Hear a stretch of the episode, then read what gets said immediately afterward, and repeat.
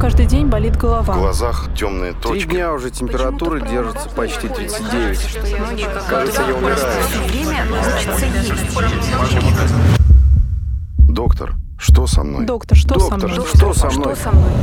Друзья мои, здравствуйте. Это подкаст «Доктор, что со мной?». Меня зовут Евгений, и со мной работает э, Виктория, как вы поняли. Добрый день. Сегодня мы поговорим о том, как в России живут люди с ВИЧ-инфекцией и какие новые методы, может быть, новые препараты есть в России, которые помогают людям чувствовать себя здоровыми на протяжении не просто нескольких лет, а десятилетий. Итак, у нас в гостях Антон Еремин, врач-инфекционист, медицинский директор фонда «Спид-центр». Здравствуйте. А вы позволите, я расскажу вам историю доктора, которую вот буквально сейчас прочитал в соцсети. История молодого доктора. Она рассказывает, что она работает в поликлинике терапевтом. Ей пришли анализы одной из пациенток. Пациентке 42 года, она забеременела в ближайшие там, 9 месяцев, как это там, полагается, должна родить. И вот э, молодой доктор, девочка только там после интернатуры, не спала всю ночь, э, думала о том, как же ей правильно сказать э, человеку вот о результатах анализа, сказала. Потом следующую ночь она опять не спала, потому что обдумывала, правильно ли она сказала. А через несколько дней там, или недель она вдруг узнала, что у этой 42-летней женщины ВИЧ-инфекция, диагноз, с 19 лет. И она обо всем знала. Она просто не хотела говорить мужу, потому что боялась, что он с ней разведется. Она не хотела, чтобы окружающие об этом знали. И меня эта история потрясла. Как часто бывают такие проблемы? Первое, что важно отметить, то, что эта история довольно классическая. То есть в России таких случаев сотни, десятки, тысячи, и этого очень Прекрасно, меня потрясла история. классическая история. Да, к Я думаю, это нечто необычное. К сожалению, меня эта история ничем не удивила абсолютно. Тут важен один нюанс. Принимала ли эта женщина терапию? Это самое главное, то, что отделяет вот тех людей, которых можно в чем-то обвинять, хотя ВИЧ-инфекция это вообще не должно быть поводом для каких-либо обвинений, потому что это просто медицинский диагноз, о котором нужно научиться говорить так, как о любой другой болезни, потому что это такая же болезнь, просто с некоторыми нюансами, да, и за счет вот этого вот социальных всех аспектов, которые связаны с ВИЧ-инфекцией, мы начинаем ее бояться, выстраивать какие-то несправедливые обвинения, и так далее. На самом деле важно здесь один момент, чтобы эта женщина принимала антиретровирусную терапию. Чем раньше она начинает это делать, тем меньше она рисков получает для собственного здоровья. Также она не имеет практически никаких шансов передать вирус своему ребенку, если она принимает эффективную терапию. И самое важное, да, то, что на эффективной терапии человек не может передать вирус своему половому партнеру. Это доказано всеми современными исследованиями, и мы сейчас это утверждаем однозначно. То есть, если человек принимает терапию, по факту он мало чем отличается от человека без ВИЧ-инфекции. Вот если отвлечься от вот этой всей дремучести, то, в принципе, большинство населения это знает то, что вы сейчас сказали. По крайней мере, должно знать. Очень Мне хочется надеяться, кажется. но, к сожалению, это не, соответственно, не Они соотносится с той реальностью. Знают, но когда ты говоришь, что вот рядом с тобой находится человек с диагнозом ВИЧ, почему-то все знания улетучиваются и вылезает вот этот древний, совершенно нелогичный, да? необъяснимый, неподконтрольный страх. С этим, кроме разъяснений, растолкований обычному вот, обывателю, что можно сделать? Вы ведь неоднократно наверняка сталкиваетесь. Да, это нечто такое, когда логика у человека, бам, с крышки съехала, все, он все, он боится. Чего боишься ты? Но это уже другой вопрос. Это вопрос очень такой сложный, но самое главное, это что у нас есть примеры, да, то есть есть люди, которые живут с открытым ВИЧ-положительным статусом, которые заводят семьи, там, детей, то есть у них нет никаких проблем в социальном, таком простом бытовом смысле. То есть если отбросить их ВИЧ-положительный статус, то вот можно посмотреть, это такой же человек, как и все. Даже слово «такой же» здесь не очень уместно, просто человек. То есть независимо от того, какой у него статус, ВИЧ-положительный, ВИЧ-отрицательный, он имеет право на такую же полноценную жизнь. И чтобы забыть эти страхи, чем больше таких примеров будет на глазах у людей, чем больше людей начнут открывать свой ВИЧ-положительный статус, открыто говорить об этом, тем проще будет решаться эта проблема. Потому что в Врачи могут сколько угодно говорить о том, что терапия эффективна, хороша, современна, безопасна. Но это все-таки такая теория, потому что врач сам, он, как правило, не живет с ВИЧ, тот, который рассказывает. А здесь же, конечно, когда и касается практики, то важны личные примеры. И поэтому, например, в фонде спеццентр у нас есть специальная группа поддержки для людей, живущих с ВИЧ куда приходят люди и делятся своими историями. Как они столкнулись со своим диагнозом, как принять его, как рассказать своим близким и так Допустим, далее. Допустим. И что, помогает? Конечно, конечно. Вот им самим помогает. И самим, и тем, кто впервые приходит туда, чтобы получить какой-то совет или перенять чей-то опыт. Но туда вряд ли придут здоровые соседи без этого диагноза. Почему? Понимаете? У нас есть отдельная группа для родственников ВИЧ-положительных людей. Здесь, возможно, играет еще важную очень роль так называемая маргинализация болезни. То есть что у нас принято думать? Это наркоманы, это, пардон, проститутки, ну и так далее. Эпидемия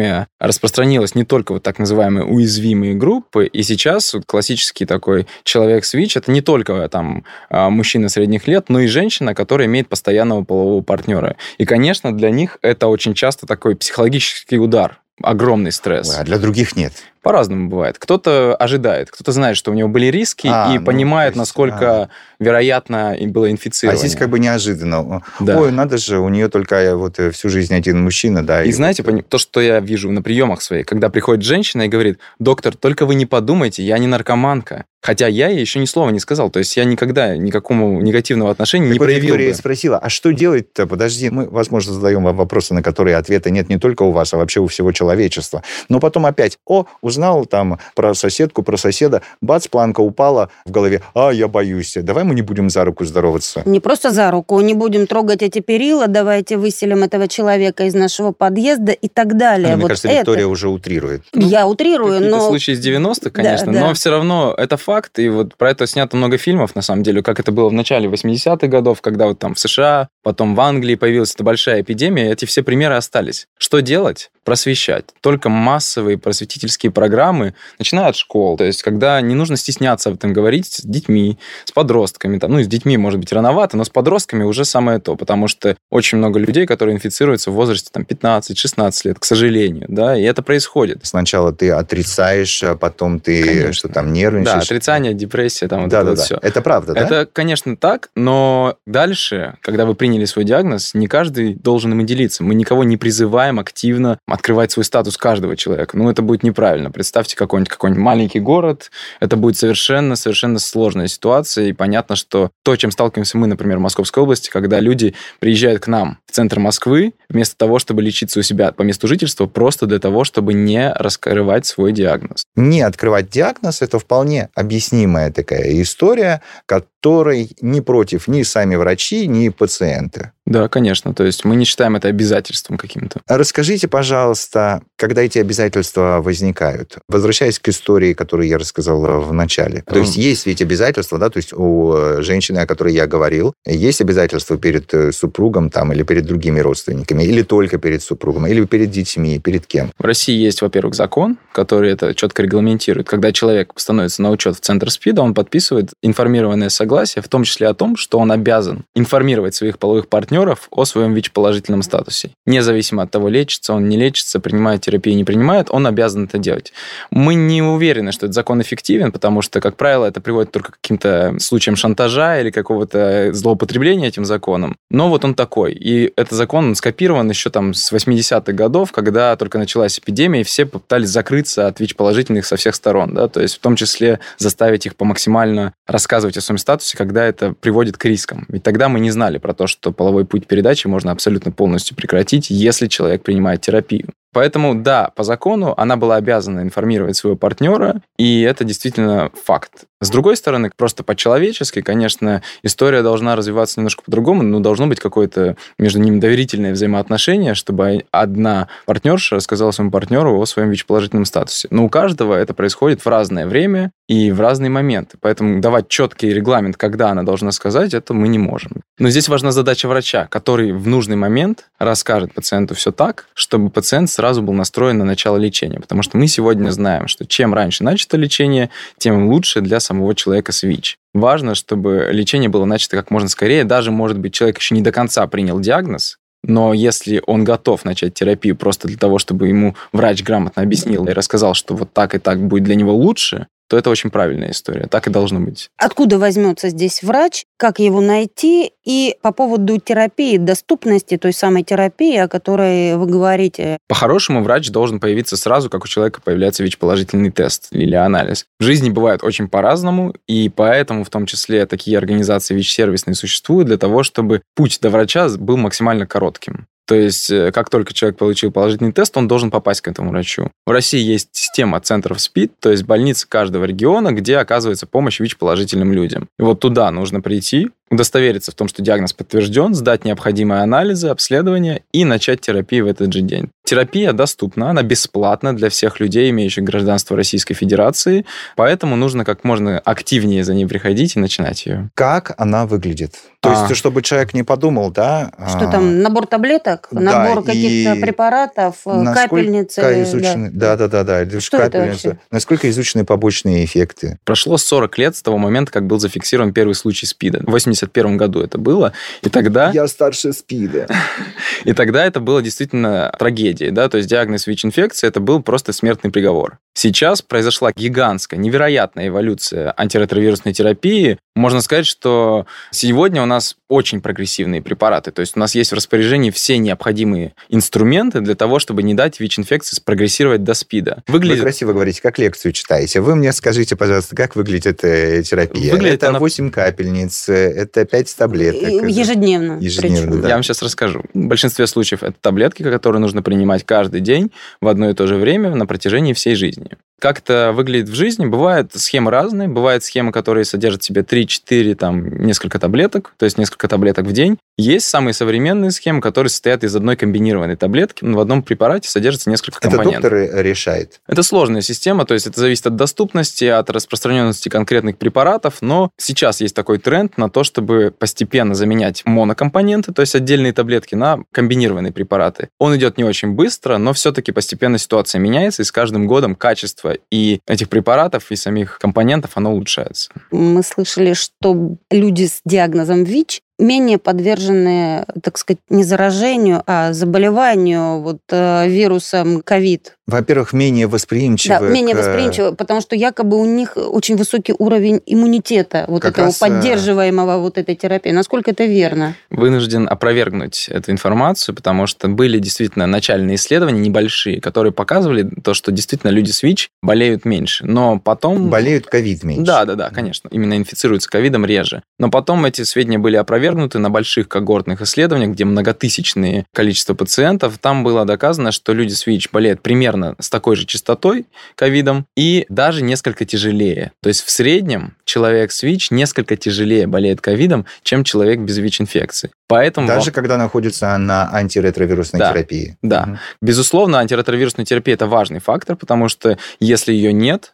то человек болеет значительно тяжелее. Мы видим это на примере наших пациентов, что те, кто не принимал терапию по ВИЧ-инфекции, те и ковидом болели гораздо тяжелее. Так, Антон Олегович, вы молодой, продвинутый доктор. Если вы мне сейчас э, скажете, что не нужно вакцинироваться ВИЧ-инфицированным, то я посыплю голову пеплом. Неправильно. Конечно же, нужно вакцинироваться, и в этом смысле смысле хочу всем врачам, которые занимаются вакцинацией, передать э, такое пожелание, что люди с ВИЧ имеют такое же право на вакцинацию и такую же медицинскую а что, им показание. Что К сожалению, да. Мы сталкиваемся с этим, что людям с ВИЧ отказывают вакцинации, потому что там в некоторых инструкциях написано слово иммунодефицит, и это совсем другой иммунодефицит, не ВИЧ-инфекция. Слушайте, это что там за доктора? Даже я понимаю, что иммунодефицит – это не то же самое, что ВИЧ. Это что там за доктора такие? Вот. Где они у нас вообще в стране? К сожалению, такое случается, и поэтому еще раз, людям с ВИЧ не только можно, но и нужно вакцинироваться, даже в более приоритетном порядке. Вообще всем.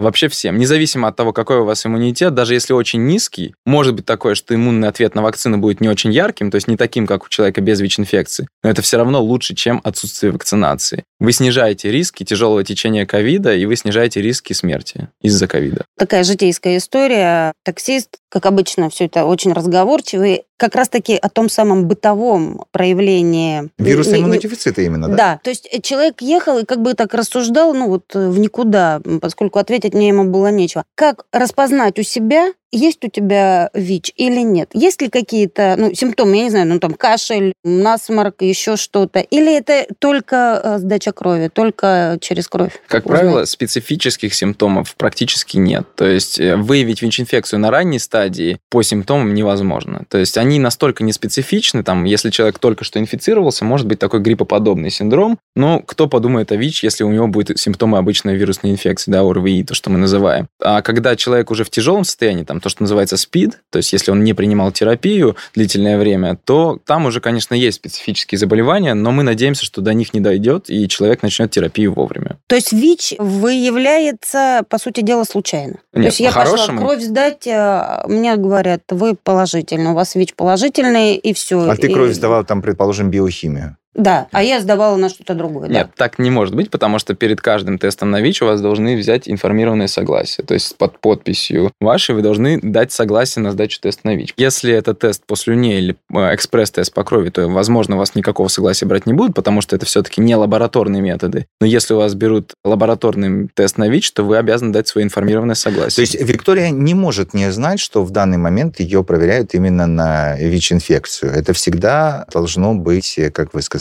под э, запись. Так а как выявить-то тогда? Регулярно тестироваться. Самый простой способ. То есть, четко на ВИЧ прямо идти и сдавать именно на ВИЧ. Это, Сделать- насколько я понимаю, бесплатно. Да, да, в центрах СПИД или в поликлинике по месту жительства сделать тест можно бесплатно, в частных лабораториях можно сделать платно. Так, так, так. А мы возвращаемся сейчас э, к тому разговору, с чего начали. Человек идет в поликлинику по месту жительства, предположим, в городе Серебряные пруды Московской области. Урюпинск. Хороший Урюпинск. маленький Ну, город. просто э, э, доктор из Урюпинск. Московской области, А, поэтому как да, бы хорошо. я привел Серебряные пруды. Ну, маленький э, город Урюпинск, Волгоградская Волгоградской область. области, да. сдают в поликлинике. Все берутся за голову, говорят, мы не знаем, что с тобой делать. Или мы неправильно с Викторией понимаем э, ситуацию. Бывает по-разному. Отвечу очень размыто, потому что ситуация действительно очень индивидуальна. Где-то люди информированы и просто скажут, поезжай в центр СПИД, тебе нужно начать лечение. Кто должен сказать, понимаешь, а, вот эта вот э, тетя в белом халате, которая берет кровь или кто? Вот как это? Есть понятие физи- до тестовое и после тестовое консультирование, когда То есть- человека должны проконсультировать. В реальной жизни бывает, что этого исключается из тестирования, но это неправильно. То есть, по-хорошему, это должен сообщать медицинский работник, как правило, врач, хотя бы в терапевт. поликлинике. Ну, хотя бы терапевт, да, то есть то, что у вас выявлен предварительно положительный результат на ВИЧ, вам нужно съездить в центр СПИДа, определиться с дальнейшей тактикой. А этот врач, это школьная подруга твоей мамы, уже- она тут же все расскажет, потом вопрос. она Но расскажет. это тоже, вот, если Антон говорил про закон, то такой тоже есть закон о неразглашении. Да, врачебная тайна понимаю. это абсолютно уголовно наказуемое деяние. Другое дело, что в жизни бывает по-разному. И еще важный момент про тесты. То, что существуют экспресс-тесты, которые не требуют никаких врачей, никаких дополнительных телодвижений, скажем так. Можно просто купить тест, как вот тест на беременность есть, да, также тест на ВИЧ. Так Примерно мне сейчас показали. Ну да. Насколько э, Эффективные? тесты, насколько точные, да. близки к лабораторным. То есть ничто в жизни не стопроцентно, но очень близко к тому. Хорошо. Мы с Викторией сейчас выходим. Здесь на Пятницкой в аптеке покупаем тест, тестируемся. Не дай бог у кого-то, например, положительный диагноз. Допустим. И что? Что мы делаем дальше? То есть важно же показать человеку, вот в нашей программе, показать человеку, что ему с этим дальше делать, чтобы не столкнуться с тетей Клавой в белом халате, та, которая сама не знает, что ей делать. Она в ужасе только может И покричать. обязана ли я ставить в известность работодателя, коллег по работе? По-моему, только мужевик. Обязанности такой нет, и действительно в этом и смысл, то, что человек имеет право раскрывать свой диагноз только тем, кому он хочет, да, за исключением вот этой истории с половыми партнерами. А делать надо простое действие. Поезжайте в свой центр СПИД своего региона, то есть это зависит от того, где вы зарегистрированы, обращайтесь туда. Если у вас возникли сложности, да, какие-то на этом этапе, обращайтесь в так называемые вот ВИЧ-сервисные организации, где вам подскажут, что делать в конкретно вашем случае, потому что истории разные. Там кто-то переехал, кто-то забыл свои документы, кто-то еще что-то. Ну вот, чтобы знать, что делать, вам подскажут всегда в ВИЧ-сервисных организациях, такие как фонд Спидцентр. И вот мы начали принимать терапию, как долго люди живут с этим диагнозом? Насколько можно рассчитывать? Там, если не брать во внимание, что упадет кирпич на голову, машина Что заболеешь это- коронавирусом, да. Да. Если говорить о том случае, когда человек начал терапию вовремя, то его продолжительность жизни практически не отличается от э, средней продолжительности жизни в нашей стране. А качество жизни? Терапия настолько современна и эффективна, что каждому человеку можно подобрать такую схему, которая ему полностью подходит и не влияет на качество жизни вообще. Вот это важно понимать. Э, Что там говорят о побочных эффектах? Потому что говорят, посмотрите, какой он худой. Это все потому, что он принимает антиретровирусную терапию. Я думаю, Это- это ерунда какая-то. Байки из 90-х у меня такое А, чувство, да? потому что, ну, сейчас, конечно, не все схемы там суперсовременные, но каждому человеку можно подобрать такую, которая не вызывает побочных эффектов вообще. Поэтому важно, чтобы был какой-то диалог с врачом, и человек делился своими какими-то переживаниями, проблемами, испытываемыми какими-то эффектами. Вы сказали, что у вас 500 пациентов. Какие переживания? Какие переживания? Чем делиться? 500 пациентов. Э, Понимаешь, это только представить. Это полк. Мне кажется, в этом и смысл, что доктор должен найти на каждого хотя бы минуту для того, чтобы обсудить какой-то волнующий его вопрос. Потому что иначе это получится бессмысленно. Тогда можно было посудить роботов, которые просто будут штамповать рецепты. А что волнует больше всего? О чем, может быть, даже молчат? Вот не Чаще раскрывая врачебные тайны, Да. можете ли нам ответить на этот вопрос? Это такой обобщенный. Да, вывод. конечно. Люди спрашивают э, про какие-то житейские вещи. Могу ли я передать своему партнеру? А есть ли у меня возможность иметь здоровых детей? Что говорить родственникам?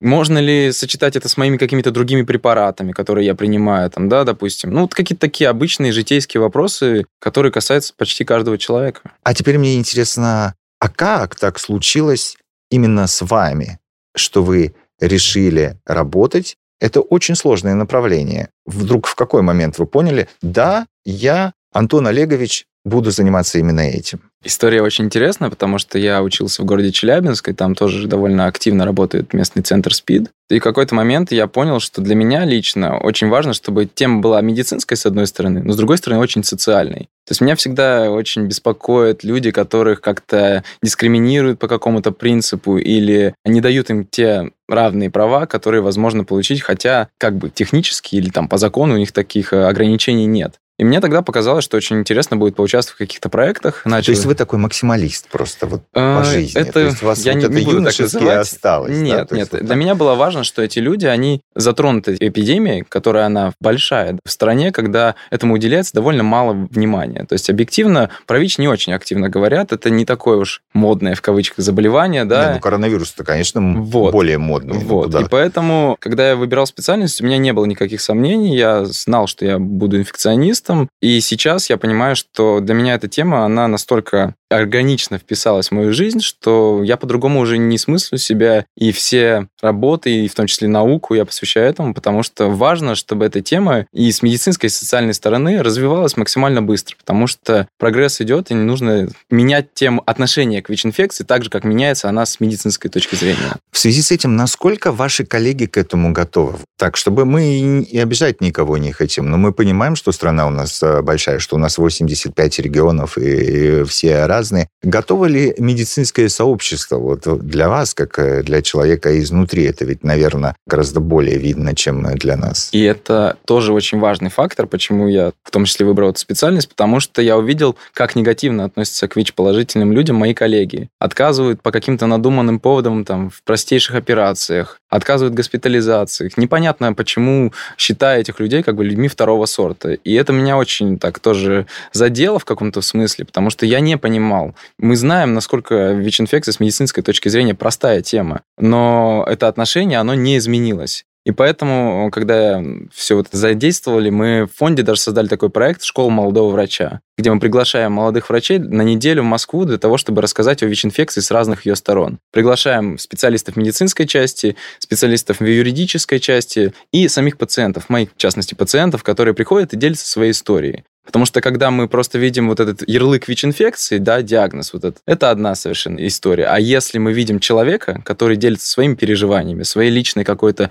вовлеченностью в эту проблему, это уже совсем другое восприятие проблемы, когда у людей действительно переворачивается отношение к теме ВИЧ, и мы надеемся, что такими маленькими шажками мы изменим глобально отношение всей медицинской системы к этим людям. Дайте, пожалуйста, не только им, но и окружающим их э, людям совет. Но совет не должен говорить пожалуйста, запомните, что есть антиретровирусная терапия, которая позволит вам жить настолько же долго, сколько вы бы жили, если бы у вас этого вируса и не было. Дайте другой совет. Другой совет заключается просто в факте того, чтобы люди не боялись этого диагноза, не пытались его скрыть за страхами, за мифами, за непониманием. Почему? Потому что на сегодняшний день медицина с этой проблемой практически разобралась. То есть, по сути, в медицинском смысле мы умеем делать все, кроме того, чтобы полностью излечивать это заболевание. И важно понимать, что врачи в этом смысле ваш единственный помощник, основной, да, который